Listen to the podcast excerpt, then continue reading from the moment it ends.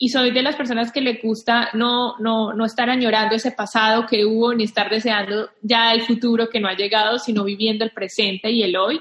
Y siento que, que me encanta este hoy que estoy viviendo. Eh, este año siento que Dios dijo, bueno, quédense en casita, aprovechen, saquen tiempo para lo que no, y eso es lo que me he enfocado a hacer, que es lo que no he tenido tiempo de hacer todo este, en todos estos años, y es hora de desempolvar esos cuadernos y, y, ponerme fecha y hora para sacarlos, entonces lo estoy aprovechando al máximo. Es más, a veces siento que trabajo más que antes, que el tiempo no me alcanza. Yo pensé que el tiempo se me iba a hacer eterno esta cuarentena y iba a decir, digo, ¿a qué horas han pasado cinco meses? O sea... Reinvéntate. Empieza por tu mente, tu corazón y tu espíritu. Eres perfecto y eres perfecta tal como eres. Solo tienes que darte cuenta. Libérate de tus complejos, de tus creencias limitantes, crea tu vida y recibe todo lo que necesitas. Asume ya la identidad de quien anhela ser. Yo soy Esther Iturralde, Life Coach Espiritual. Este es un espacio seguro para que recibas las herramientas, las epifanías y los parteaguas para que de una vez por todas te liberes del deber ser social, cultural o religioso. Mi misión es abrir brecha, hacer las preguntas incómodas para que conectes contigo y con Dios. El resto lo decides tú. Hoy te tengo un episodio que ya me urgía liberar. No te miento, he estado guardándome este episodio porque yo de plano me apuré en la cuarentena y entrevisté a muchísimas personas que generalmente estaban súper ocupadas y que gracias a la cuarentena me dio chance de entrevistarlas. Este es el caso de Lina Cáceres que tuve la fortuna de poder entrevistarla siendo una mujer extremadamente ocupada. Y hoy te tengo una entrevista espectacular. Lina Cáceres es la vicepresidenta del Departamento Digital para el Desarrollo Artístico, Comercial y de Nuevos Negocios de Latin Week, la firma de manejo de talentos y mercadeo más importante en el mercado hispano de los Estados Unidos, fundada por el ejecutivo Luis Balaguer y la actriz empresaria Sofía Vergara. Lina es responsable del manejo, la expansión y posicionamiento de las carreras de los más importantes creadores de contenido digital en español. Lina trabaja de la mano con importantes marcas y compañías de medios como Disney, Nickelodeon, National Geographic, Fox, MTV, Apple, Coca-Cola, Disney, Digital Network, NBC, Universal, HP, Huawei, Universal Music Group, Nestlé, etc. Ya sabes, ya hasta me quedé sin aliento. Ella previamente fue directora de desarrollo y producción de Latin Wii. Bajo esta posición, Lina fue esencial para el desarrollo, el establecimiento y la expansión del Departamento de Management de Talentos Digitales y el Departamento de Producción. Fue también productora asociada de Guerras Ajenas, el primer documental producido en Colombia por HBO Latinoamérica y producido por Latin Wii. ¿Y qué crees? Lina también acaba de sacar su libro. Así que bueno, me emociona presentártela y que conozcas un poquito toda su historia y si te interesa el mundo digital, no te puedes perder leer completamente su libro. Ahora, tengo el placer de contarte que Lina Cáceres también es una de las expertas invitadas en mi certificación para life coaches Sherpa.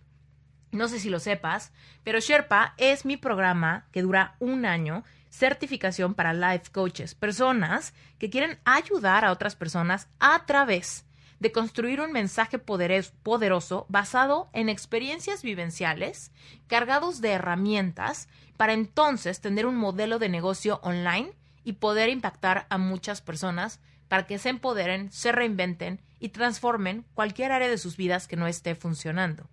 Es un placer para mí tener personas de la calidad de Lina Cáceres que genuinamente están triunfando en el mundo digital. Ahora, porque yo lo que le digo a mis Sherpas es que genuinamente nunca había sido más fácil emprender en la historia de la vida. Porque hoy por hoy tenemos herramientas digitales que nos permiten poner negocios con una inversión muy, muy chiquita. Ahora, por supuesto, no quiere decir que no tenemos que echarle ganas y tener una estrategia sólida detrás. Para emprender en línea, tenemos que aprender muchas cosas esenciales para genuinamente transmitir el mensaje que queremos transmitir y mostrar sobre todo autenticidad. Como esto es de lo que se trata, Sherpa, de que mis miembros logren genuinamente tener marcas personales auténticas, transparentes y exitosas, que tengo expertos invitados del nivel como Lina Cáceres. Así que bueno, sin más por el momento, iniciemos con este episodio que estoy segura te va a fascinar. Claro que sí. Lina, estoy que me muero de la emoción por tenerte en Reinventate Podcast. Muchas gracias por aceptar mi invitación y sobre todo gracias por escribir tu libro. No, muchísimas gracias a ti por traerme a este espacio tan lindo y súper feliz de estar aquí hablando contigo hoy. Oye, Lina, seguramente hay personas en mi audiencia que ya te conocen porque ya hemos hablado de ti, pero para los despistados que no saben, Cuéntanos quién eres, dónde vives, a qué te dedicas hoy en día. Bueno, soy Lina Cáceres, manager de celebridades digitales. Vivo en Miami. Eh, soy apasionada del mundo digital. Eh, empecé y mi emprendimiento ha sido empezar un negocio o un departamento que no existía en la compañía que trabajo y volverlo uno de los negocios más importantes dentro de la compañía. Y ese es mi día a día. ¡Wow! Manager de celebridades. Cuéntanos cómo se convierte alguien en manager de celebridades. Yo digo, en mi caso fue por accidente, porque realmente soy comunicadora social y periodista y fui productora de televisión muchos años.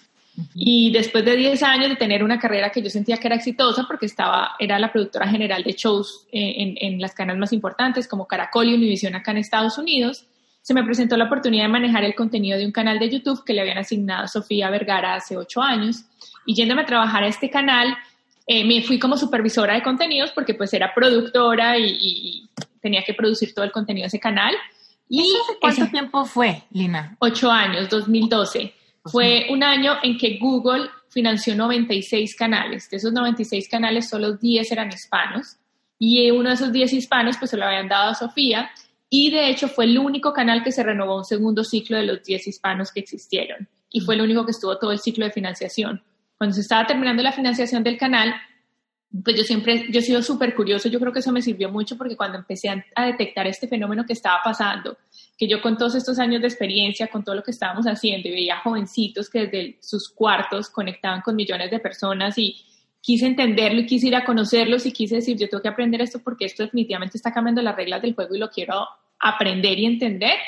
Entonces, cuando se estaba acabando la financiación, ya había empezado a tener relaciones con muchos, a conocerlos y nos dimos cuenta que había una gran necesidad de empezar a hacer el management en esa industria y, de pronto utilizar un poquito la experiencia que tenía la compañía de Sofía, porque el, trabajo principal dentro de la compañía de Sofía, además de que teníamos ese canal de YouTube, era el manager de grandes celebridades del mundo hispano, como el Gordo de Molina, Carla Martínez, eh, Blanca Soto, o sea, todas estas grandes celebridades del mundo hispano. Y eh, yo solo estaba produciendo el canal, pero entonces ahí hablando con mi jefe, que es el socio, el socio de Sofía, que se llama Luis Balaguer, dijimos, bueno, el main core de la compañía es management, porque no abrimos el management de, de, este departamento digital?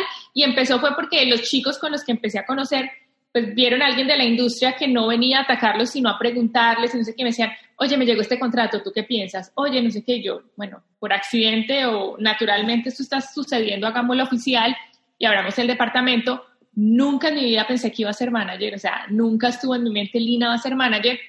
Y de hecho yo estaba muy feliz con mi trabajo produciendo contenido porque me apasiona crear contenido como productora, pero como que el ver el gran trabajo que ellos estaban haciendo y yo decía, escucha, yo pasé por una universidad cinco años, llevo diez años trabajando en los medios y salgo a grabar con ellos y ellos pueden hacer un video, una pieza porque se graban, se editan, se iluminan, y yo no puedo, yo necesito un equipo de producción y todo eso. Entonces, claro, eso me hacía retarme a decir, tengo que apoyar esto porque esto que está haciendo es un gran trabajo, tiene un gran valor y la gente tiene que entender ese valor. Y claro, al comienzo en esa época, cuando tú hablabas de youtubers, decían, ay, eso es una moda, eso es una... Yo decía, no, o sea, para uno tener la propia disciplina, porque si yo fui a la universidad, hice todo esto, y no tuve la disciplina yo misma de decir, si voy a una universidad, pues tengo que saber editar y, ¿me entiendes? Es, es, la propia responsabilidad de cuando uno es, uno, es, uno es un emprendedor realmente es que uno tiene que tener disciplina con uno mismo y creo que esas son las cosas que más cuesta en la vida. Es claro, para mí era una admiración que a los 17 años, porque yo, a los yo me imaginaba a los 17 años y a los 17 años yo estaba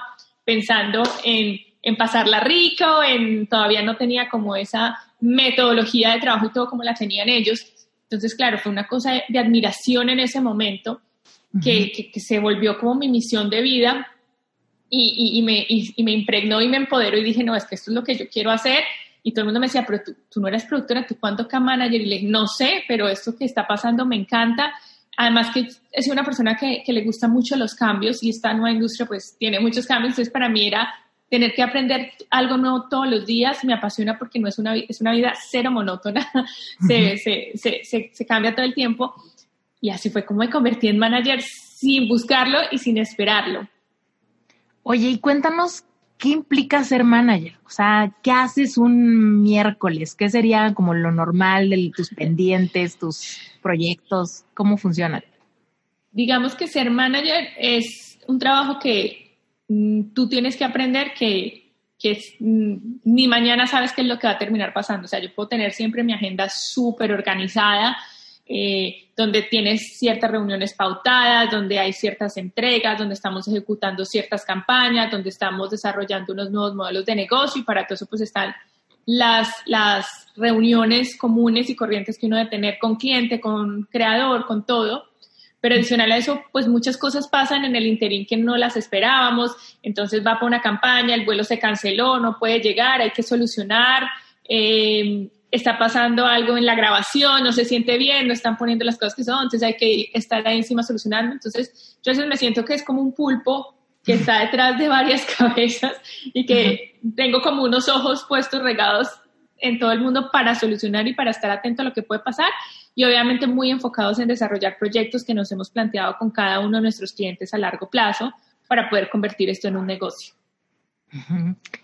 Oye, Lina, cuéntanos cómo, cómo es el proceso de tú es, ¿cómo se escoge a quién vas a representar? ¿Cuáles son las cosas que tú ves como, como, no sé, alineadas con tu forma de ser y las personas que a ti te gustaría hacer que crezcan y apoyar? ¿Cuáles serían esos detallillos que vas viendo y dices, esa persona le veo todo el talento? Le veo eso. Mira, yo siempre digo, eh, y mi lema desde que empecé a enamorarme de este mundo y, y, la mayor enseñanza que tengo es que hay que ser una voz de las plataformas y no un eco. Entonces, lo primero que tengo que hacer es enamorarme de tu trabajo. A mí me gusta consumir mucho las redes sociales y de hecho es a lo que yo invito a la mayoría de gente que va a empezar a trabajar con creadores de contenido, que va a empezar a hacer cosas, yo es, entren y conozcan la comunidad, porque al final de al cabo es una comunidad que tú puedes conocer de derecho a fin quién hace las cosas bien, quién no las hace tan bien. O sea, cuando tú empiezas a consumir, realmente lo conoces. Entonces a mí me gusta consumir mucho y cuando veo un contenido que tiene una voz, que tiene una personalidad, una marca personal súper clara, porque eso solamente se lo puede dar la persona. O sea, yo puedo ir con mil estrategias, pero si yo en el contenido que tú estás creando día a día no hay una marca personal clara, va a ser muy difícil porque eso es lo que te va a permitir a ti generar esa conexión emocional con la comunidad, que la tienes que generar tú y que por más que yo quiera es muy difícil que, porque eso es algo súper natural, e, esa conexión una vez veo que hay un contenido que me interesa, que, que, siento que, que, se puede trabajar, me gusta hablar con la persona para ver su visión también, porque también siento que si no hay una visión de emprendimiento, una visión de negocio, una visión que esto es un trabajo 24/7 y que requiere demasiado compromiso, como te decía ahorita, siento que una de las cosas que admiro a los creadores de contenidos es ese, ese compromiso que tienen en su día a día para ser organizados, para llegar a ser todo lo que hay que hacer en creación de contenido, en, en, atender sus días de trabajo, todo eso. Mm, y si veo que hay algo así, pues obviamente ya empiezo a generar un diálogo de lo que yo veo, de lo que me gustaría. Y si compaginamos y sentimos que vamos en dirección al mismo camino, pues sí me gusta decir, bueno, vamos a hacer equipo y vamos a trabajar, porque muchas veces lo que pasa es que las personas no van a tener la misma visión tuya y cuando no hay dos visiones, no tienen que estar totalmente igual, pero tienen que estar alineadas hacia donde, hacia donde quieres ir, porque si no, pues no va a haber choques y no vamos a permitir construir.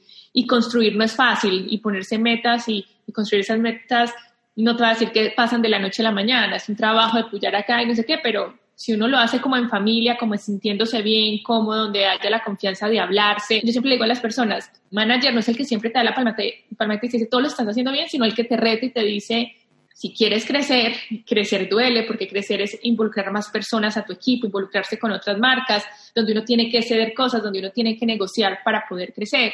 Y si no estamos dispuestos a eso, pues e-, ese crecimiento va a ser muy difícil. Entonces, eso es, eso es un, tema importante al momento de decir vamos a trabajar en equipo porque es, es, vamos a crecer juntos y crecer no es el día a día bonito de no sé qué, obviamente siempre con la mejor energía y que, y que sea un proceso que disfrutemos, que no sea como, uy, trabajamos todo esto para nada, y, poder llegar al objetivo que nos planteamos en conjunto. Oye, ah, mencionaste la importancia de la marca personal. Seguramente ahorita hay varias personas que nos están escuchando que tienen ideas muy diferentes de lo que significa una marca personal. Cuéntanos, ¿a, qué te refieres tú? ¿Cómo, ¿Cómo ves la marca personal fuerte de alguien? ¿Qué incluye una marca personal? Es que es, es entender que todo, cuando tú empiezas a abrir unos canales en redes sociales, todo comunica, desde el tono de comunicación, desde el filtro que utilizas para tu video, desde cómo lo editas, desde cómo pones el paquete gráfico, que son las gráficas, eh, las fuentes o, las letras, el, tamaño del texto, todo eso comunica. Entonces, si yo, para que haya una marca, una marca personal coherente, si yo entro a tu Instagram, si yo entro a tu YouTube, yo tengo que ver que hay una correlación y que es una misma marca, que no, o sea, no es que cortaste el mismo video de YouTube en Instagram y eso es, sino que obviamente lo adaptaste a Instagram, pero en Instagram si yo lo veo, sigue luciendo tú. Y digamos que en este ejemplo yo siempre pongo a Calle Poché o, o a Regina Carrot, y a Calle Poché las pongo porque yo hace tres años que empecé a trabajar con ellas, no tenían los números de millones de seguidores que tienen hoy en día y digamos que hoy en día ellos tienen números de pioneros. Pero cuando yo me senté con ellas hace tres años y medio, eh, tenían 80 mil suscriptores en su canal de YouTube, no tenían cuenta de Facebook, sus Twitter estaban sobre 5 mil seguidores, pero cuando yo vi sus videos, yo decía aquí una marca personal, su filtro como medio rosado, la iluminación, eh, como utilizaron toda la marca y me iba al Instagram y veía un catálogo muy, muy parecido a lo que era, entonces dije, aquí hay algo bueno, hay una voz, eh, había un mensaje más allá, las diferencias nos enriquecen, estaban empoderando una comunidad, o sea, vi muchas cosas que me decían, aquí hay algo bueno, me senté con ellas, vi que había potencial de crecimiento, empezamos un, un plan y al año habían crecido mil por ciento y hoy en día llegan a, están a punto de llegar a 8 millones a su canal de YouTube y todas sus cuentas están sobre millones. Lo mismo me pasó con Regina. Estamos en un mundo de llegar con algo de motivación, con speaker taming, con un mundo de propuestas innovadoras, pues obviamente llama la atención y sentarme con ella y, ver que habían muchos ideales de proyectos que, que, compaginaban en lo que las dos queríamos, fue decir, bueno, vamos a darle y, aquí estamos. Entonces creo que es eso, dar una marca personal es no solamente tener esa voz, sino cómo vas a transmitir esa voz en colores, en tono, en atributos, en manera de comunicar eh, y que tenga una coherencia en todas partes donde tú vayas y estés, que esté muy coordinada lo que realmente tú eres, que es finalmente lo que permite mostrar que hay una autenticidad en tu contenido. Oye, aquí te va una pregunta de diseñadora, porque ah, fíjate que algo que a mí me ha causado un poco de lucha es que de repente pensar en, híjole, lo que me gustaba hace 10 años ya no me gusta hoy, ¿no? Y es pensar en, cuando tienes una marca personal, ¿hay chance de evolucionar? ¿O es un poco una decisión que mejor toma de lento para que sea una decisión contundente por muchos años y no se vea que tu marca va cambiando? ¿Qué opinas tú de eso? Yo siento que todos estamos acostumbrados a que las marcas evolucionen y cambien. O sea, nosotros si nos ponemos a ver cuántas veces ha cambiado Disney el logo, hasta el mismo Coca-Cola, y no han cambiado su nombre, siempre han cambiado la manera o la insignia. Entonces es algo súper normal de hacerlo. Obviamente si vas a tener un cambio demasiado drástico, tenlo con cuidado porque pues obviamente tú has formado una comunidad, las has acostumbrado a ciertos signos y el otro día no puede aparecer esta uno puede ser una comunidad pop de princesas y el otro día aparecer un horror night, así que tú dices, ¿qué pasó? Eh, obviamente los cambios, de acuerdo a cómo tú veas y te vas sintiendo, los tienes que ir sabiendo cómo manejar, pero hoy en día siento que es totalmente válido. Yo creo que lo que no, lo que no puede faltar es que haya coherencia en ese cambio, porque cuando, hay cuando no hay coherencia en ese cambio, es cuando tú ya tienes que decir, tengo que cambiar la estrategia, primero tengo que comunicar este cambio que quiero hacer para irlo llevando a un cambio total, porque pues definitivamente tú eres el líder de una comunidad y la comunidad te está mirando de una manera y, vas a cambiar repentina, pues no los puedes dejar mirando al cielo de, y ahora qué está pasando acá. Creo que esa es la responsabilidad que hay que tener. Sí, como que tú, la comunidad que has construido te acompaña en esa evolución, incluso darles un poquito no sé, cierta voz en tu proceso. Claro. Compartir. Interactúa con ellos, pregúntales, oye, mira, es que me estoy yendo más, van mis gustos por acá, de estos nuevos gustos, ¿qué colores les gusta más? O pensarían que me fuera más hacia esto, hacia lo otro. Y si tú la haces parte de, pues obviamente va a ser mucho más exitosa porque están acompañándote en el proceso, están siendo testigos. Y yo creo que lo más bonito de las comunidades del Internet es que celebran todos tus triunfos, eh, quieren verte crecer, quieren verte feliz, quieren ser parte de ese cambio y celebran el cambio cuando tú lo tienes, porque creo que lo que nos hemos dado cuenta hoy como seres humanos es que no necesariamente nos tiene que gustar siempre el mismo color o las mismas, o sea, hoy nos gusta el azul, pero mañana nos puede gustar el verde o algún, en algún momento decir me gustan todos los colores y, ser felices con todos los colores. Entonces siento que que es muy bonito involucrar a la gente en el cambio porque definitivamente tú estás donde estás gracias a esa comunidad que te apoya día, día a día. tu responsabilidad con esa comunidad es mantenerlos integrados en tus decisiones y en esos momentos de, cambio que son cruciales para ti y que van a terminar siendo cruciales para ellos. Mm, totalmente, totalmente. Oye, vamos un poco al tema de la eh, transición que estamos viviendo a nivel mundial, cómo esta pandemia nos ha obligado a digitalizarnos más de lo que ya estábamos, ¿no? Pero como que siento que había muchos de nosotros, bueno, no me incluyo, pero mucha gente que estaba como un poco resistente a la digitalización, así de, por ejemplo, yo que soy life coach, me pasaba mucho que me decían, ¿tienes sesiones presenciales? Y yo, no, no tengo. Ah, entonces no, ¿no? Y era como, no necesitamos estar presencialmente. Hay mucha gente, no, a mí sí me gusta ir al consultorio, a mí sí me gusta eh, ver a la persona, ¿no? Y dices, por supuesto, somos humanos y nos encanta pasar tiempo juntos. Sin embargo, esto nos está obligando a una digitalización acelerada y soltar como nuestros, a mí no me gusta o yo no me concentro o a mí no me gusta aprender online, ¿no? Y es como, ¿qué opinas? ¿Qué está pasando ahorita? Mire, me incluyo en eso que te pasaba a ti, porque digamos, a mí me tocan muchas reuniones y lo, lo, más difícil de mis reuniones es que unas son en Los Ángeles, otras son en México, las otras son en Colombia. Yo le decía a la gente, hagamos reunión por Zoom o, lo que está pasando ahora y me decían, no, es que te necesitamos acá. Yo tenía a veces que viajar un día en la mañana a otro país y volverme en la noche porque la gente te tenía que ver y uno decía, pero si la tecnología existe para cortar estas distancias y, y no tener pero pues tocaba porque era parte del mercado y pues queríamos hacer negocios, tocaba hacer esos esfuerzos y volar así fuera una reunión de una hora de un país a otro. Y yo siento que, claro, el COVID vino y que el gran beneficiado de todo el COVID es el Internet y este mundo digital, porque las personas que lo rechazaban y decían, yo no compro con tarjeta de crédito porque me muero de susto que me van a clonar la tarjeta, yo no hago, o sea, todas esas cosas que generaban rechazo hoy en día ya la gente tuvo que dar ese primer paso y utilizarlas, porque digamos en muchos países, sobre todo en Latinoamérica, hubo cuarentena total, que la gente sí o sí tenía que pedir por, por domicilio sus pedidos y que le llegaran. Y yo creo que una vez tú lo usas una vez, pues estás más supuesto a que si hay una segunda o tercera ya no te molesta tanto y empiezas a entender. Entonces yo siento que esto nos sirvió para hacerle ver a la gente que esto ya no es un mundo para solamente jovencitos, que es un mundo para todos, donde hay oportunidades para todos y donde a todos se nos puede facilitar la vida. Entonces, mm. digamos que yo decía muchas cosas que en el libro yo hablo que lo refería a cinco años. Yo siento que el próximo año va, va, a estar mucho más acelerado todos esos desarrollos que yo veía para el 2023. Yo creo que en el, en el 2021 ya vamos a empezar a ver esos primeros pasos y, y creo que esto es como una, es, es, un doble reto porque ya hay más gente, tenemos obviamente más gente a que llegarle, hay más mercado, pero hay mucha más competencia. Entonces tenemos que ser más estratégicos, más directos en la comunicación que estamos teniendo, trayendo propuestas mucho más innovadoras para no ser más de lo mismo que ya hay. Eh, pero para mí es fabuloso porque entre más personas haya inmersión de esto, pues más, más oportunidades de negocio van a haber y, y esto solo indica que esto va a seguir creciendo y que los que no han querido entrar les está cogiendo la tarde. Sí, totalmente. Y justo eso te iba a decir, ¿qué tanto? Porque mucha gente pudiera pensar como de, híjole, pues sí, está padrísimo, pero ya está súper saturado. Ya yo llegué tarde, ¿ya para qué? ¿No? Bueno, eso lo dice mucha gente, pero yo les digo, si hoy en día hay 3.8 billones de personas en las redes sociales, es decir, el 50% de la población está ahí, y se estima que en el 2023 va a estar el 100%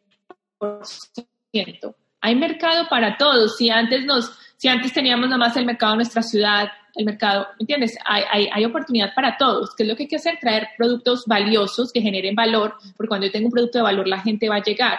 Entonces creo que no es pensar que está saturado, porque estamos teniendo la oportunidad de conectar con 50, con 3.8 billones de personas con cada mensaje que damos. Es estoy dando el mensaje correcto para poder convertir esa audiencia o un porcentaje de esa audiencia en mi comunidad. Entonces, obviamente, genera dos retos. Uno, que hay más gente utilizándolo, pero también hay más competencia. Entonces aquí no tienes de otra de, tengo que hacer un producto de valor para poder atraer esas personas y que haya una diferencia, porque si no, pues sí me va a quedar en, en la parte en que es un mercado sobresaturado y que no es para todos, porque si no hago algo diferencial, no va a pasar nada diferente. Y ahí es donde todos tenemos el reto hoy en día que queremos entrar al mundo digital.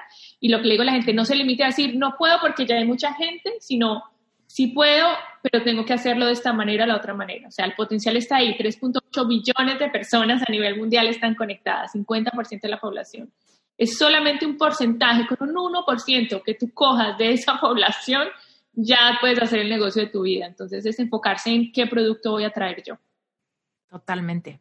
Fíjate que yo tengo una certificación para life coaches en español y antes de crearla me sucedía que algunas personas me decían, o algunos de mis clientes de coaching me decían, Esther, es que nunca había encontrado a alguien con quien quisiera trabajar estos temas o que quisiera eh, realmente agendar una sesión de coaching. Y le decía, pero existen, existen muchos, ¿no? existen muchos life coaches en los últimos cinco años se han surgido muchos. Me dicen, sí, pero ninguno de los que veía me llamaba la atención. Entonces, aquí lo que le digo a la gente de mi certificación es, sí hay muchos life coaches, puedes pensar como de, se está saturando la industria, ¿será que me debo certificar o no? Porque ya hay muchos. Espérate, hay muchos clientes potenciales que ven la oferta y aún piensan, no hay nadie con quien yo quiero trabajar.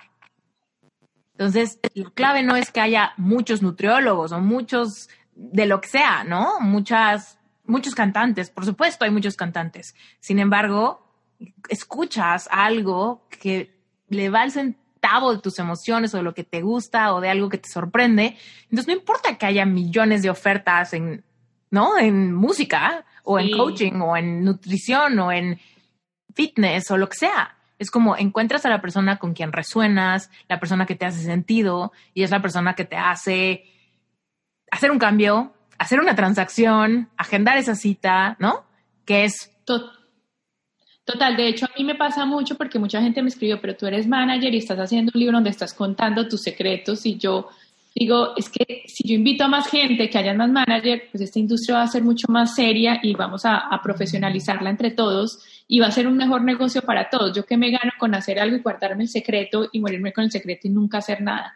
Yo pienso que, la, y, yo creo que eso es, y eso es una de las cosas que a mí más me gustó del Internet, la colaboración, la co-creación, juntémonos, hagamos, votemos ideas, no paremos de votar ideas, sino hagámoslas posibles y, y, realicémoslas. Si realmente es tu pasión, si tú de, de, verdad logras identificar eso que te hace único, eso va a conectar de una manera espectacular en las redes sociales y va a tener los resultados que nunca imaginaste, a pesar de que pueda aparecer el de otro, de no sé qué. Yo creo que la todos como seres humanos tiene un valor muy poderoso cuando la podemos sacar adelante y, traerla al servicio de los demás. Yo siempre digo que, eh, y una vez escuché una frase muy linda que dice, nuestro propósito lo conocemos cuando nos perdemos en el servicio de los demás. Y, yo creo que, que, eso siento con mi trabajo y, y, si yo dijera, hace ocho años yo empecé a trabajar esto porque yo quería ser la manager más exitosa del mundo digital, no te puedo decir que no porque caí como manager por accidente y estaba tan emocionada en lo que estaba pasando, en lo que estaba viviendo, en encontrar a estos niños, en ayudarles a hacer mejores negocios, en estructurar un negocio, que yo nunca pensé por qué, lo, o sea, qué es el beneficio que va a tener yo. Lo empecé a hacer porque era una vocación que sentía y que me empoderaba y que decía, lo tengo que hacer. Y hoy cuando digo todo esto, digo, ¿a qué horas hice todo esto y cómo llegué acá? O sea, es muy loco porque no, no era algo que, que, ¿entiendes? Porque todo el mundo dice, hay que escribir las metas, hay que y, para mí fue perderme en ese servicio, en hacer esto y lograr a lo que estoy hoy, fue como despertarme y decir, y solo han pasado ocho años. O sea, tampoco es que lleve una vida trabajando por eso. Entonces, siento que, que eso es lo que le tenemos que hacer sentir a la gente, de perder ese miedo de no puedo compartir mis ideas o no puedo sacarlas porque nos ponemos muchos límites nosotros mismos como seres humanos y yo creo que hoy en día el llamado es no te pongas esos límites y sácalos porque cuando tú te, te, abres y los sacas es cuando las cosas maravillosas te empiezan a pasar. Concuerdo cañón contigo porque creo que, bueno, yo creo mucho en el tema de la mentalidad de abundancia o de escasez, ¿no? Y mucho en lo que tú solito te estás creando tu propia realidad a través de tu forma de pensar y de tus paradigmas limitantes. Y si tú piensas, no, mis secretos son súper míos y no se los puedo decir a nadie, ya estás un poco bloqueando tu propio crecimiento, ¿no? Estás un poco en, esto se me va a acabar porque existen 10 clientes en el mundo y yo los necesito todos y si hay otro manager, ¿qué tal que me dejan a mí?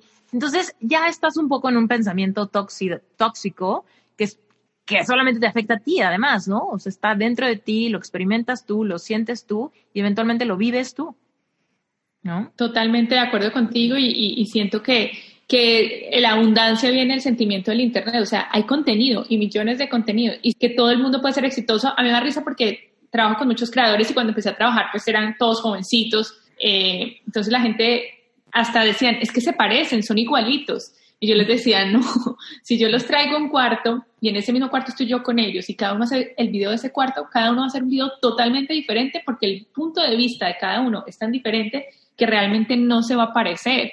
Y por eso no hay que tener miedo a que este me va a se va a parecer a lo mío, a lo mío porque cada uno tenemos un punto de vista tan valioso y, y, qué es lo que tenemos que aprender a exteriorizar. Yo creo que también eh, las consecuencias de esto es que veníamos de una, de una sociedad muy estandarizada, muy estereotipada, que es A, B o C, y había muchas cosas que nos hacían sentir diferentes, que las teníamos que esconder porque si las mostrábamos íbamos a hacer el diferente y no íbamos a encajar en esos, en, esos estereotipos. Y creo que hoy en día lo que nos dicen es, saca eso que te da pena, eso que tú no querías mostrar, porque eso es lo que tiene realmente valor. Y cuando tú sacas eso y te das cuenta que hay millones de personas en el mundo, alrededor del mundo, con ese mismo, que tenía ese mismo miedo, que escondiendo esa, esa misma cosa que en su momento le pudieron hacer bullying por eso, y que mentiras que su mayor fortaleza, eh, es, es, es, fascinante darse cuenta de, del poder que tienen esas, esas diferencias y, lo que logran eh, conectando con otras personas que se sintieron exactamente igual que tú en algún momento y que hoy en día lo están celebrando y convirtieron esas debilidades en fortalezas. Totalmente. Y es que ahí es donde donde se, se, hace real la importancia de ser auténticos, ¿no? Como que decimos, pues claro, todo el mundo quiere ser auténtico, pero aquí es como cuando ya nos confrontamos con nuestros demonios, con nuestros trapitos sucios, ¿no? Que es como, a ver, ¿de verdad piensas que eres auténtico contigo? Porque ahí está tu diferenciador. Ahí está aquello de lo que no te cansas, de lo que no te aburres, lo que no es una máscara, una tapadera o nada más como la capa superior de la cebolla. Ahí es como, aquí sí es como, sé, tú, porque igual eso es lo que te va a llevar a la audiencia correcta o eso es lo que se va a sentir natural ¿no? Porque cuando estamos forzándonos para ser de tal manera o seguir los estereotipos que mencionabas, tampoco es sustentable. O sea, va a llegar un punto en el que es, vas en contra de quién eres todo el tiempo, es un esfuerzo mayor, es un gasto de energía mayor para cualquier contenido. Y yo me atrevería a asegurar que va cargado de frustración de nunca alcanzar como lo que realmente visualizabas, porque viene desde una como desde una máscara, desde un protector, desde, desde la idea de lo que creo que alguien quiere de mí y entonces trato de complacer a los demás y nunca estoy siendo auténtico, ¿no? Totalmente cierto eso. De hecho, digamos que cuando yo empecé en este mundo digital que estaba en este canal de YouTube que te dije que creamos, nosotros creamos un personaje que se hizo súper viral, que se llamó Colibritani. Tú no sabes la locura que fue ese personaje. Y después de pasar ese momento porque era una quinceañera que invitó supuestamente a todo el mundo a su fiesta de quince a través de una canción que se fue súper viral. ¿Cómo era mantener a una colibrita ni que realmente era un personaje que habíamos creado y que no era, y que no era un personaje real y, no se pudo mantener en el tiempo porque seguir con esa personalidad pues obviamente eh, a la persona le costaba y no, y no pasaban y, y pasó a ser un personaje viral de un momento y luego desapareció. Entonces ahí, ahí está lo que tú dices en, que crear personajes en un mundo digital que hay una constante comunicación, que hay un 24/7, que hay un always on eh, conectando, interactuando, es muy difícil mantenerlo y solamente se puede alguien que sea real, que se muestre auténtico, porque pues es prender la cámara y hablar tal cual es y no decir, no, ya no soy este y soy este. Y sobre todo eh, cuando hacemos eh, apariciones del mundo offline, online al offline y vamos a un evento y no sé qué, si la gente no se encuentra esta misma persona que está hablando acá, el desconecte que pasa es muy, muy grande. Entonces, para mí, eh, eso que tú dices tiene toda la validez. Y hay otra, otra parte que yo siempre he dicho que definitivamente uno no tiene éxito cuando supera a los demás, sino cuando uno se supera a sí mismo y que es la constante evolución de nosotros mismos. Y, y siempre en vez de estar retando al de al lado, me tengo que estar retando yo mismo. O sea, yo todos los días y, y, y sobre todo en esta cuarentena que, que, creo que fue muy duro para todos, yo vivía en un avión, o sea, yo eh, un lunes arrancaba para Colombia, el miércoles estaba viajando a México, trataban de irme el fin de semana a Estados Unidos, entonces era una agenda un poco loca y cuando dije, bueno, esta, esta, esta cuarentena llegó y, tiene que servirme para algo. Y digamos que me he puesto planes de que he tenido que empezar a hacer cosas que de pronto en algún otro momento no podía porque decía, bueno, algo me tiene que dejar esta cuarentena para mí y si la vida está diciendo que nos tenemos que dedicar y hacer introspección en nosotros, ¿qué es eso? Entonces, estoy haciendo lo que nunca podía hacer por tiempo, que era hacerme una rutina de ejercicios en la mañana, el, el cuidar más la alimentación y decir, eh, ahora sí puedo escoger qué como y qué no. Y ya hice una masterclass que nunca había tenido tiempo de sentarme a hacerla, he hecho no sé cuántas conferencias, surgió lo del libro, incluso cuando lo del libro sucedió me dijeron, ¿lo quieres aplazar? O no sé qué, dije, no, este es el momento del libro, que el libro salga, que pesar que no puedo estar como lo había soñado, lanzándolo en un evento en vivo, pero pues lo hicimos eh, a través de un live y se conectaron miles de personas y creo que que, que, que, me prestaba lo mismo decir, bueno, si el libro es para triunfar en el mundo digital, que nazca digital, qué mejor, cosa, qué, mejor momento de lanzarlo así y, de cambiar el paradigma que el libro se tiene que lanzar en un evento físico. Exacto, como total coherencia con el título de tu libro, la forma de lanzarlo, que no fuera una limitante, que solo tenemos lo digital para lanzarlo. Pues, ¿qué, ¿Qué más necesitamos? Exactamente. Yo, eso, eso fue lo primero que dije. Dije, y, hoy lo digo, porque mientras escribí el libro, me demoré año y medio escribiéndolo, pero porque viajando y todo eso, pues tengo una vida que te le digo, no para y mis fines de semana no son tan fines de semana, no es como que, ay, el fin de semana estoy, no, siempre estoy solucionando, mi teléfono no para, entonces es muy difícil concentrarse y gracias a los viajes, mientras estaban los aviones, que los aviones no tenía internet, no tenía como nada, pues ahí era donde los podía escribir. Modo avión, necesitamos modo Exacto, entonces ahí me cuestionaba mucho decir, pucha, pero es algo que tú sabes porque te has demorado tanto. Interrumpo este episodio rápidamente para darte un poquito más de contexto al respecto de mi certificación para Life Coaches. Se llama Sherpa y es la mejor certificación para Life Coaches en español. Te cuento por qué se llama Sherpa. Mira, un Life Coach Sherpa es un guía, una persona que ha pasado por su propio dolor, por su propio camino espiritual y por su propio despertar de conciencia. Gracias a que conoce el proceso de sanar sus propias heridas, puede guiar a otros en su camino a sanar heridas similares. Así que, en este contexto, un Sherpa es un guía espiritual guiando a otros a trascender una situación compleja por el placer de compartir su aprendizaje, expandir la conciencia del mundo y acatar una misión de vida. Mira, estoy súper, súper, súper contenta porque en Sherpa tengo 80 coaches al momento de grabar este episodio, 80 coaches en proceso de certificación. Seguramente tú has escuchado que dicen las cosas no pasan por algo, sino que pasan para algo. Hemos escuchado tantas veces esa frase que parece un cliché, pero en realidad yo genuinamente lo creo. Yo he dicho 20 mil veces que lo peor que me ha pasado es lo mejor que me ha pasado porque encontré mi verdadera vocación que vino cargada de libertad financiera, libertad de expresión, libertad de movimiento, libertad de tiempo y bueno, genuinamente he logrado vivir una vida abundante en todos sentidos y que realmente me satisface vivirla. Y yo sé que esto también es realidad para ti. Créeme, no te lo digo a la ligera. Yo sé que todo lo que has vivido, lo que has transitado en tu vida, puede convertirse en un mensaje poderoso, en una marca personal y seguramente tú puedes ayudar a muchísimas personas a trascender experiencias similares mucho más rápido si lo hacen de tu mano.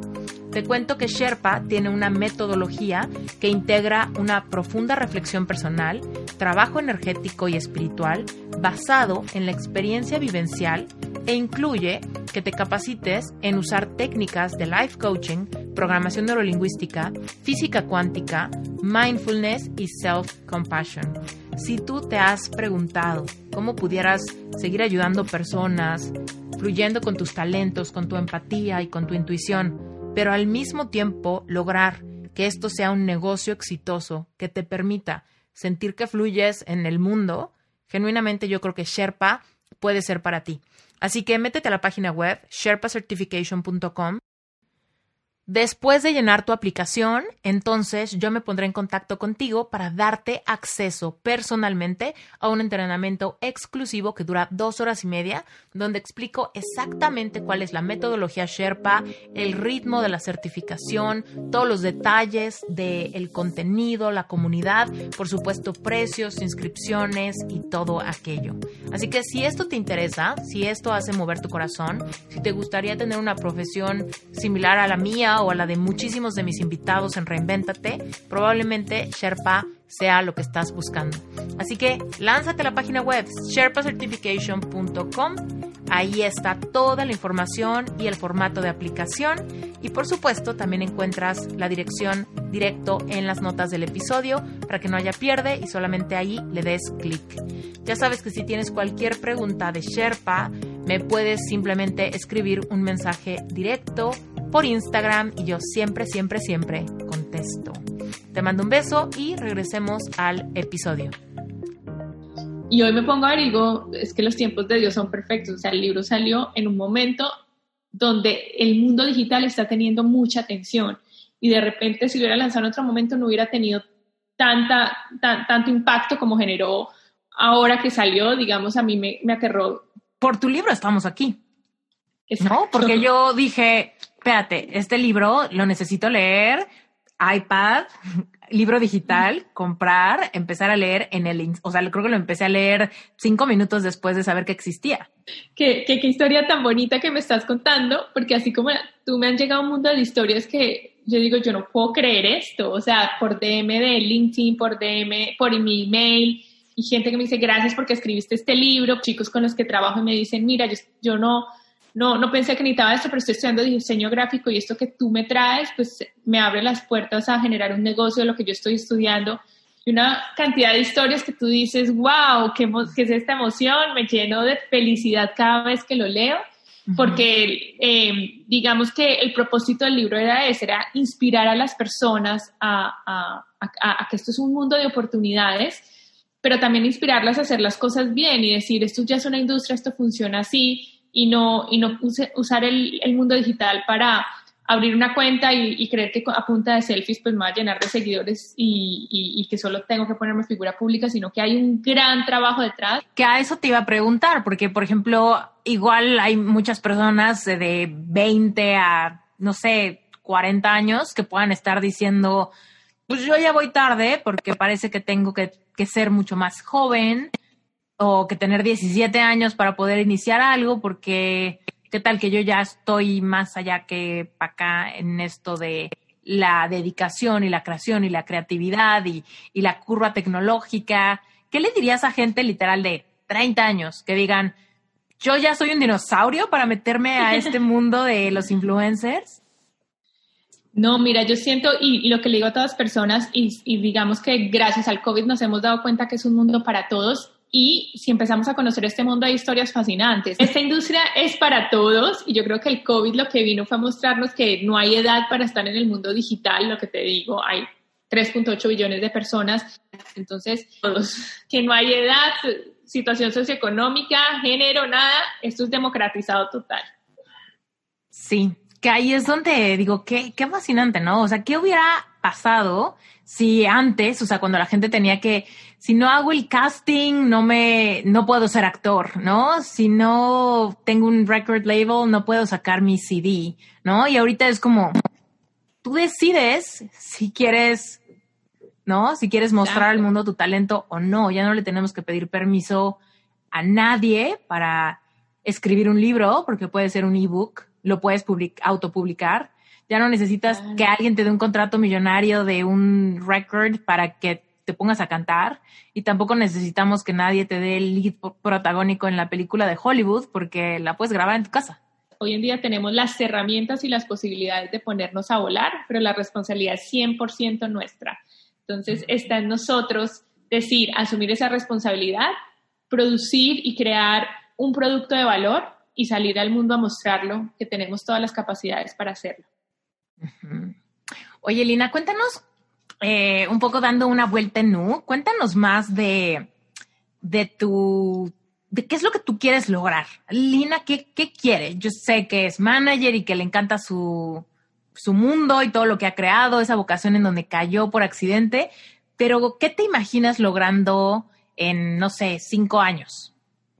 Mire, yo digo que obviamente muchos de los sueños de todos los chicos con los que trabajo me los he asumido como nuestros, entonces ahorita tengo sueños de una carrera musical exitosa que estamos trabajando, tengo sueños de unas películas y, unos proyectos que nos hemos venido cocinando, sobre todo en esta cuarentena que nos dio el tiempo de, de pronto enfocarnos en esos proyectos que nos, no nos habíamos enfocado mucho.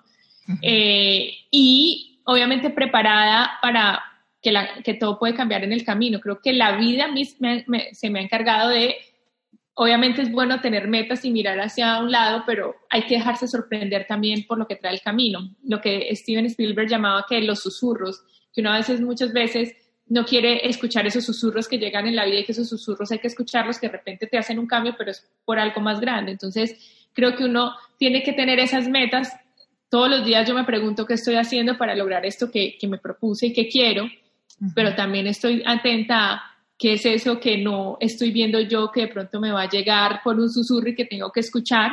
que el 2020 era el año para conseguir todo lo que quiero, pero se volvió todo el año para agradecer por todo lo que tengo y aprender a vivir con todo lo que tengo. En esta en este canal o en este podcast hay mucha gente que le interesa mucho el, área de la autoayuda, del empoderamiento, de, del coaching, ¿no? Y de repente está esta, esta cosa donde es difícil compartir un mensaje de formas como muy creativas o muy, ¿qué te diré? Como, como muy llamativas, porque quizás son temas como, como más más delicados o más extensos en teoría, ¿qué, qué, le, aconsejarías a un life coach en, en formación que hiciera para iniciar una cuenta cuando apenas está un poco como sembrando semillas al respecto del mensaje de la gente que quiere servir y ayudar, que generalmente van a ayudar a personas que están tratando temas de quizá de adicciones, de baja autoestima, de duelos, que están en un momento retador de su vida, ¿no? Y que y pues que quizás están buscando contención, apoyo, líderes que tengan como herramientas prácticas del día a día, porque lo que yo me he topado, ya mi pregunta fue larguísima, pero lo que yo me he topado es que de repente hay como dos tendencias. Por un lado, es como empezar a compartir, compartir, compartir, compartir, contenido, pero no estoy como manteniendo el ritmo de la calidad de la producción de lo que quiero mostrar porque tengo demasiado que decir, ¿no? Y demasiada urgencia porque mi audiencia me la, me la demanda. Entonces, ahí hay un tema como de, ¿será que no estoy manteniendo la calidad adecuada? Y por otro lado, está la parte de decir, ok, si tal vez mantengo la calidad adecuada, quizá no le estoy metiendo la carne necesaria a estos temas que quizás son más densos de comunicar. O, o de plano estoy loca, tú dime. No, yo siento que, digamos que es una decisión y yo por eso siempre recomiendo es, haz un plan de contenidos. Entonces, para yo poder decir, es mucho de acá o menos de acá o no sé qué, es bueno ponerlo en un papel. ¿Cuáles son esas temáticas más fuertes que va a ser mi columna vertebral? ¿Cuáles se pueden volver un poquito aledañas que no, de pronto a eso no les dedico tanta producción y las pongo en una parte más de historias o las puedo resolver en un live o puedo hacer un podcast que asuma estos tres eh, temas principales y así abarco estos temas y después los paso repartidos en las otras redes. Entonces, creo que, que, ahí es un poco más de sentarnos a ver una estrategia y, si, y siempre, yo siempre digo que para poder ser estratégicos, pues tenemos que ver el big picture y no ver temita por temita, porque cuando tú empiezas a ver el día a día y el temita por temita, obviamente te va a pasar de, uy, pero me faltó esto, uy, pero me faltó lo otro, y te vas bombardeando, y es un trabajo que tiene tanta presión que se desgasta uno y, y se cansa de con solo pensar de que todo lo que tiene hasta la a este lado. En cambio, cuando tú eres organizado y lo logras poner dentro de un cronograma, pues tú ah, dices, no, aquí mejor muevo esto, aquí lo corro allí y, puedo hacer esto y puedes sacarle mucho más provecho a ese contenido que ya estás creando. Porque la, la idea no es sacar un contenido diferente en cada red, es creo este gran contenido para esta red y este pedazo me sale para Facebook, este pedazo lo, pongo en Twitter y lo distribuyes de una manera que se siente como un contenido original hecho para esa red, pero nació el mismo contenido que tú ya hiciste. Mm, sí, totalmente. Como, sí, el mismo contenido lo puedes, si desde el inicio sabes que lo vas a publicar en varios lados, ya en tu planeación tienes como esa, esa visión, ¿no? Es como, por ejemplo, esta entrevista, yo sé que la puedo, puedo sacar un fragmento chiquito para hacer un teaser, puedo sacar un fragmentito importante para hacer un IGTV, puedo sacar uno gordo para YouTube, saco solo el audio para, para Spotify. Podcast. Ajá, y, digamos, puedes hacer eh, los cinco pasos que te di para hacer una celebridad digital exitoso y esos cinco pasos volverlo en un video súper instructivo de Facebook que vas a sacar así súper al punto y lo que es. Entonces, de esta entrevista puedes dividirlo por temáticas, puedes dividirlo por momentos importantes o, o por frases, las mejores frases de la entrevista. Sí, totalmente.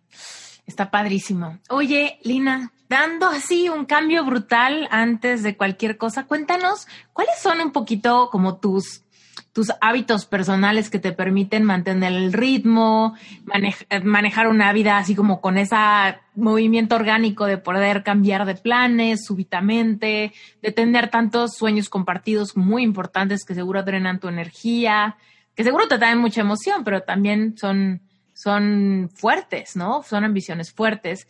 ¿Cómo le haces tú para mantenerte en tu centro, tranquila, para manejar tus emociones, cuando las cosas van muy bien o cuando van mal? ¿Cómo le haces? Mira, creo que soy una persona que tiene mucha fe y yo creo que cuando uno tiene fe, pues sabe que las situaciones que vienen en la vida están para manejarlas y el policía malo hace falta para hacernos ver cosas que no estamos viendo y, y siempre digo no hay mal que por bien no venga. Obviamente esto lo trabajé antes de empezar en este mundo, siempre me, preocupó mucho por tener una vida emocional estable, tuve un coach y una persona que me llevó a entender la emocional, conocer mis sentimientos, porque pues obviamente no nos van a dejar de ocurrir cosas y situaciones, pero lo importante es cómo vamos a reaccionar a esas cosas que nos suceden. Entonces creo que el haber tenido ese primer paso antes de llegar a este mundo obviamente me ha servido, porque claro, manejo momentos de mucha presión, de muchas cosas al mismo tiempo, pero como tengo ese centro y lo tengo muy claro y, y conozco mis situaciones de una manera más fácil. Ok. ¿Y tienes algo, no sé si esto me lo perdí, pero tienes tipo algún ritual mañanero o alguna como práctica de autocuidado que tú creas que es como el momento de desconexión donde solo piensas en ti y en lo que tú necesitas o cómo es? Yo aprendí y digamos que cuando vi todo esto de, de, la inteligencia emocional y hice todo esto con mi coach, entendí que mis mañanas tenían que empezar muy tranquilas. Entonces siempre me gusta levantarme una hora mucho más temprano de cuando empiezan todos mis compromisos. Siempre trato de tener como una hora de ventaja para dedicármelo a mí. Si, si me quiero levantar y ver Twitter y relajar al amanecer y empezar super zen o a lo mejor empezar con algo de ejercicio o a lo mejor hacer algo de yoga o a lo mejor hacer algo de meditación. Como que no me gusta estructurarme a que a las 7 yoga, a las 8 no sé qué, porque siento que el, meternos en un cajón nos, nos, nos, va cerrando la creatividad, entonces siento que de acuerdo al hoy, pero sí tener como esa primera hora del día para mí. O sea, si tengo una cita a las 8 de la mañana, pues me levanto a las 5 de la mañana o a las 6 para tener esa hora para mí, para siempre tengo una hora en, en el día para mí cuando me levanto. Eh, también eh, trato de hacer ejercicio, no todos los días, unas tres o cuatro veces, porque el ejercicio le ayuda a uno como endorfinas y todo este tipo de cosas. Eh, también soy una persona que le gusta tener en la rutina a sus seres queridos cerca, entonces si estoy en mi casa pues los tengo acá, pero cuando estoy viajando siempre en la mañana y en las noches son mi primera llamada y mi última llamada. y algo que disfruto mucho es salir a comer o tomarme un café, como tenemos, y, y, eso es lo que más hago. Y digamos que en el día a día también me gusta eh, incorporar lecturas, eh, me gusta leer mucho porque la lectura te ayuda como, como a traer nuevos conocimientos de nuevas cosas, sobre todo en la industria que estoy que evoluciona tanto, de tener más entendimiento. Entonces, obviamente trato de sacarle un rato también al día a la lectura. Oye, cuéntanos, ¿qué libro estás leyendo ahorita? Se llama The Future is Faster Than You Think. Ah. El futuro es más rápido de lo que piensas. Muy en la línea de lo que viene, sí. la intención, señores. Exactamente, no, y además porque me, me, me, apasiona este, este, este tipo de lecturas porque obviamente hablan de muchos visionarios como el creador de Tesla, como Steve Jobs, como todas estas personas, como Bill Gates, como Branson, Y, lo bonito es que ellos te enseñan a decir, los visionarios no somos los que predecimos el futuro, los visionarios somos los que lo creamos. Entonces, estar en las cabezas de ellos, de qué es lo que están creando, de qué es lo que se viene, pues obviamente te da ti muchísimas herramientas para tú poder establecer estrategias que, funcionen en el tiempo y que no se queden al, corto plazo, sino que vayan al, largo plazo. Sí, uf, está buenísimo. Voy a buscar ese libro. ya, ya me lo antojaste, además muy buen título, ¿no? Exacto. No, no, no, hay muchos títulos así que me, me, apasionan y que lo empiezas a leer y no puedes parar porque te empiezan a decir tantas cosas que y tú mismo te preguntas y tú dices, pero yo por qué no había pensado esto, yo no sabía eso. Y, y digamos que cuando empiezas a leer estos libros te das cuenta que realmente el mundo que lo conocemos en, en adelante va cinco años más adelante de lo que lo estamos viendo nosotros. Entonces, no, no es tanto de ay, eh, estoy viendo el futuro, sino que ya, ya hay cosas que tú puedes leer que te ayudan a prepararte para el futuro y creo que eso es lo que está faltando, que hayamos más personas que leamos sobre esto para estar preparados para ese futuro que nos espera. Mm, sí, totalmente. Uf, sí, a mí también me encanta leer. Yo creo que, creo que lo disfruto muchísimo. Es como mi momento secreto, es como mi momento de como es mi galleta de la noche. Cuando mi esposo se queda dormido, yo agarro el iPad en la oscuridad, el modo nocturno, me pongo mis lentes de luz azul para que no me digan que me, que me va a hacer daño, y este, y me pongo a leer, y de repente se me da, se me van las horas, y digo, ¿cómo fue que pasó tanto tiempo, no? Y antes me pasaba que me encontraba con estas, con estos pretextos, ¿no? De, híjole, estoy muy cansada o no sé qué, pero cuando encuentras el tema adecuado que mueve fibras en ti, que te permite abrir la visión de lo que es posible, es cuando dices, no, o sea, te devoras las lecturas. Mucha gente me dice, a mí no me gusta leer, lo que les digo es que no has encontrado el libro correcto. Eso mismo digo yo, yo siempre le digo a las personas, a mí me pasaba, o sea, cuando yo estaba en el colegio decía, ay, otra lectura y, ay, no sé qué pero cuando empecé a encontrar libros que, que conectaban conmigo, es como que me tengo un libro y no me importa como lo que te apasiona y lo que te gusta. Entonces siempre digo a la persona, busca cuál es ese tema que te apasiona y vas a conectar con el libro y, te, y vas a ver que de lo que te gusta hay un conocimiento tan grande que cada vez que leer más y aprender que se hace, que se hace realmente, mm, esto es verdad, no sé nada y apenas estoy aprendiendo y necesito leer mucho más para poder aprender. Sí, totalmente. Oye, Lina, cuéntanos, ¿tú ya quieres que se acabe esta nueva normalidad? ¿Quisieras regresar a como era antes? ¿O le estás agarrando cariño a esta nueva forma de interactuar y de, y de rutinas diarias? ¿Qué opinas? A mí me gusta eh, y me gustaba también la, la, la, antigua normalidad y siento que cuando todo esto cambie va a ser también un poco más diferente todo eh, por lo que te digo, definitivamente esto nos tiene que servir para muchos cambios en cómo funciona el mundo, en cómo nos vamos a seguir interactuando, en cómo van a seguir surgiendo las cosas. Y soy de las personas que le gusta no, no, no estar añorando ese pasado que hubo, ni estar deseando ya el futuro que no ha llegado, sino viviendo el presente y el hoy. Y siento que, que me encanta este hoy que estoy viviendo. Eh, este año siento que Dios dijo, bueno, quédense en casita, aprovechen, saquen tiempo para lo que no, y eso es lo que me he enfocado a hacer, qué es lo que no he tenido tiempo de hacer todo este, en todos estos años, y es hora de desempolvar esos cuadernos y, y, ponerme fecha y hora para sacarlos, entonces lo estoy aprovechando al máximo, es más, a veces siento que trabajo más que antes, que el tiempo no me alcanza, yo pensé que el tiempo se me iba a hacer eterno esta cuarentena y iba a decir, ¿a qué horas han pasado cinco meses? O sea, no, no, no, no puedo creer todo esto que ha pasado. Entonces, yo sí, yo sí digo, estoy viviendo feliz este presente y voy a abrazar y voy a recibir feliz lo que se venga en el cambio del futuro y lo aprovecharé al máximo. Mm, me encanta, me encanta eso que dijiste, porque hay personas que dicen, lo hubiera hecho antes y ahorita sería diferente. A ver, él no hubiera, no puedes hacer nada, ¿no? Y hay personas que dicen, bueno, cuando esto acabe, ahora sí voy a hacer. Y es como, no, el mejor momento es hoy, para todo, todo lo que se te ocurra, ahorita es el mejor momento porque es el único que tienes como la única posibilidad que tenemos de cambiar lo que queremos cambiar, de, de, empezar a hacer ese primer paso para nuestros sueños. Entonces hay que aprovechar lo que estamos aquí y ahora para empezar. Totalmente. Ah, me encanta, me encanta que cerremos en esa línea, pero Lina, cuéntanos, ya ahorita todo el mundo de querer leer tu libro y seguramente quieren conocer más de ti, dónde te pueden seguir, dónde pueden conocer más de ti. Y tu libro me está, digo, editorial Grijalvo, todo mundo en México lo tienen facilito, pero cuéntanos en dónde lo pueden comprar digitalmente y sobre todo dónde pueden seguirte o conocer más de tu profesión, de la gente que, que manejas como manager. Cuéntanos. Bueno, me pueden encontrar todos como Lina M. Cáceres. En mi Facebook soy Lina M. Cáceres E. Eh, tengo una página que se llama linamcáceres.com y eh, me pueden encontrar el libro en toda la, en la plataforma digital de ebook en a cualquier parte del mundo en físico por buscalibre.com. En este momento está en Colombia en Librería Nacional, Panamericana y Éxito. En Paraguay está en la librería El Lector y muy pronto estaremos anunciando las librerías de México y Estados Unidos en las que estará disponible. Mm, ok. La, la, digital se me cortó. Está en iBooks, eh, es donde yo lo compré. La parte digital está en formato ebook que está en Amazon, Google Play y iTunes. Ahí los, en, en, cualquier parte del mundo se puede comprar desde estas plataformas.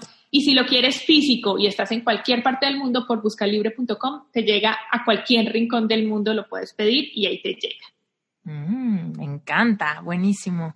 Muchas gracias por tu tiempo, Lina, por haber estado en Reinventate Podcast. Me encantó tenerte. Ha sido un placer conocerte. Siento que en otra vida nos conocimos o algo. Así que muchas gracias por haber dicho que sí a esta entrevista. No, muchísimas gracias a ti por la invitación. Para mí un honor. Me encanta esa energía que tienes, ese carisma que tocas estos temas eh, tan importantes. Eh, me encanta la palabra reinventarse, aunque sé que todo el mundo la está oyendo en este momento, pero siento que es una palabra muy poderosa y que es una palabra que se tiene que volver nuestro día a día.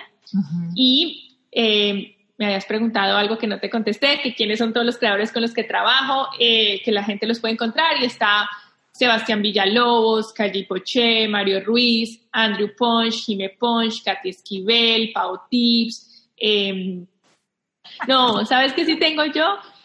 Que cuando me enamoro, cuando me caso con un proyecto, me caso con un proyecto es porque realmente creo en él y me enamora. Y me enamoro de todos los proyectos y te lo digo, me los apropio como si fueran míos.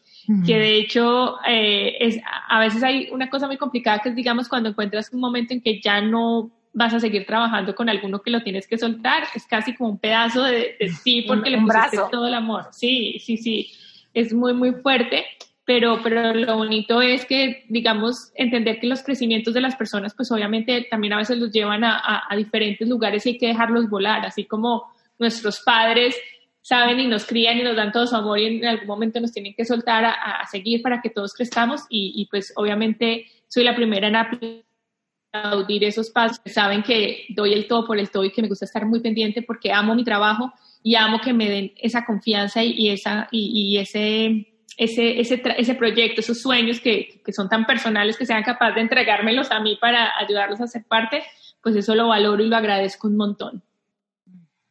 Me encanta. Oye, y antes de dejarte ir, solo porque se me dio curiosidad, ¿tú, es, ¿tú escogiste a todas las personas que representas o ellos te buscaron y te presentaron algo y dijiste sí? Mira, es muy, es muy curioso porque ha pasado en todos los, de las diferentes maneras.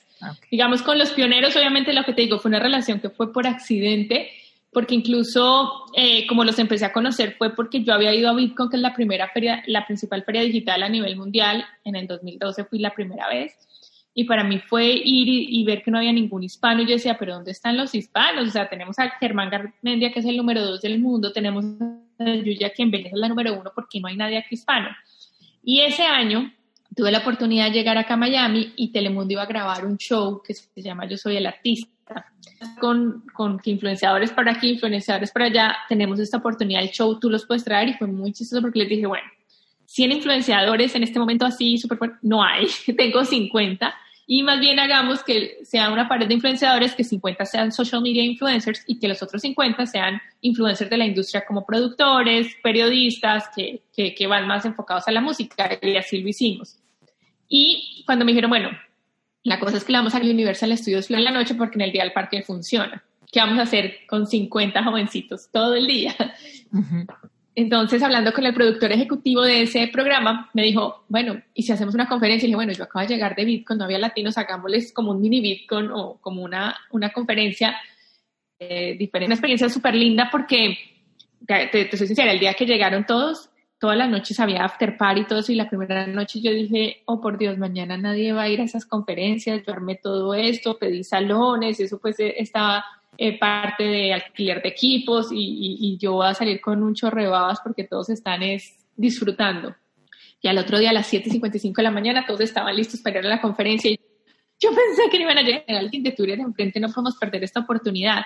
Entonces, claro, esa relación fue tan, tan orgánica y tan natural cuando salimos de esa convención, pues claro, muchos empezaron a, a, buscarme, oye, mira, ¿qué piensas esto? Era muy chistoso porque hasta me mandaban releases, que releases es el permiso para que te graben y me mandan releases. Dice, ¿tú crees que si yo firmo eso, él dice que me van a pagar? Y yo, no, eso es un release, que te van a pagar, tienes que firmar, es un contrato. Y pues, claro, fue tan orgánico que, que todo se dio así. Entonces, con los primeros fue como casi naturalmente que se dio.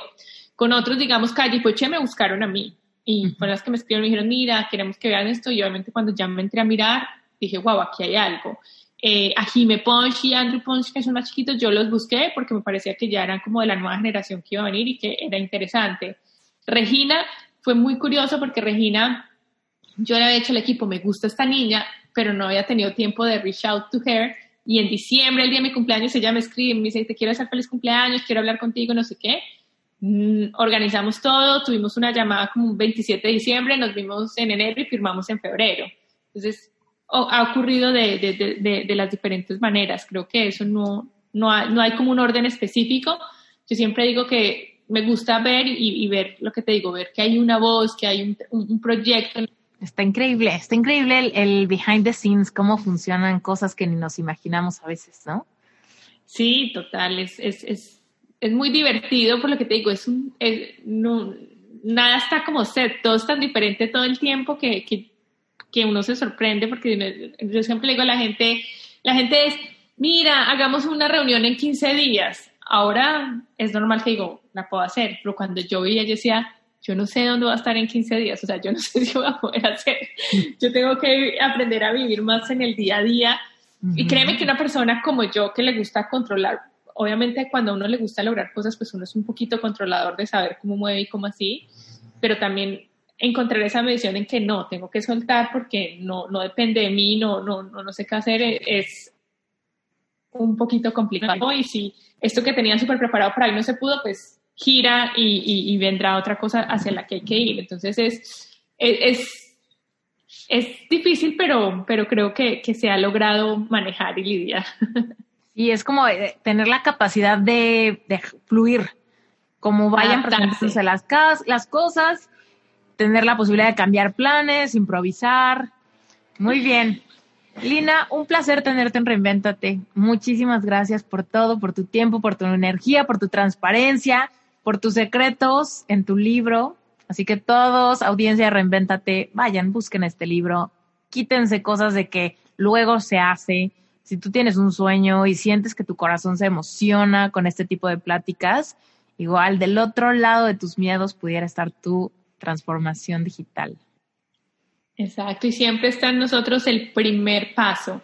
Y este libro es eso, es un manual, una vez para los que es un libro que viene a inspirar y a decirte, tú puedes hacerlo, solamente tienes que entender esto para dar ese, ese primer paso.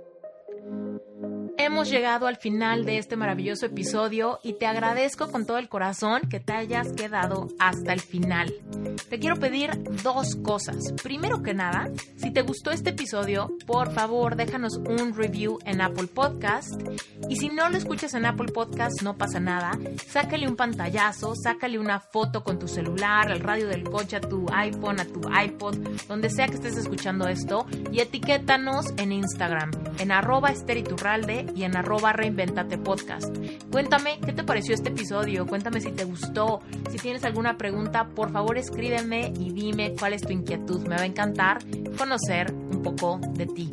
Y sobre todo decirte que si te gusta Reinventate Podcast, no te vayas a quedar con las ganas de saber qué es relevante espiritual. Te cuento rapidísimo, Relevante Espiritual es un grupo de estudio mensual para la audiencia de Reinventate Podcast que quieren ir más adentro. Si quieres conocer qué es y cómo te puedes integrar a Relevante, lo único que tienes que hacer es ir a esteriturralde.com diagonal relevante espiritual. Y también está en las notas del episodio. Ahora, en corto te digo Relevante Espiritual es un lugar donde genuinamente vas a despertar tu propia espiritualidad y vas a aprender a manifestar. Yo sé que tú y yo venimos a tener una vida abundante y es hora de que aprendamos a recuperar nuestro merecimiento para empezar a vivirlo. Yo soy Esther Iturralde, voz de Reinventate Podcast y te mando un beso hasta donde quiera que te encuentres. Gracias.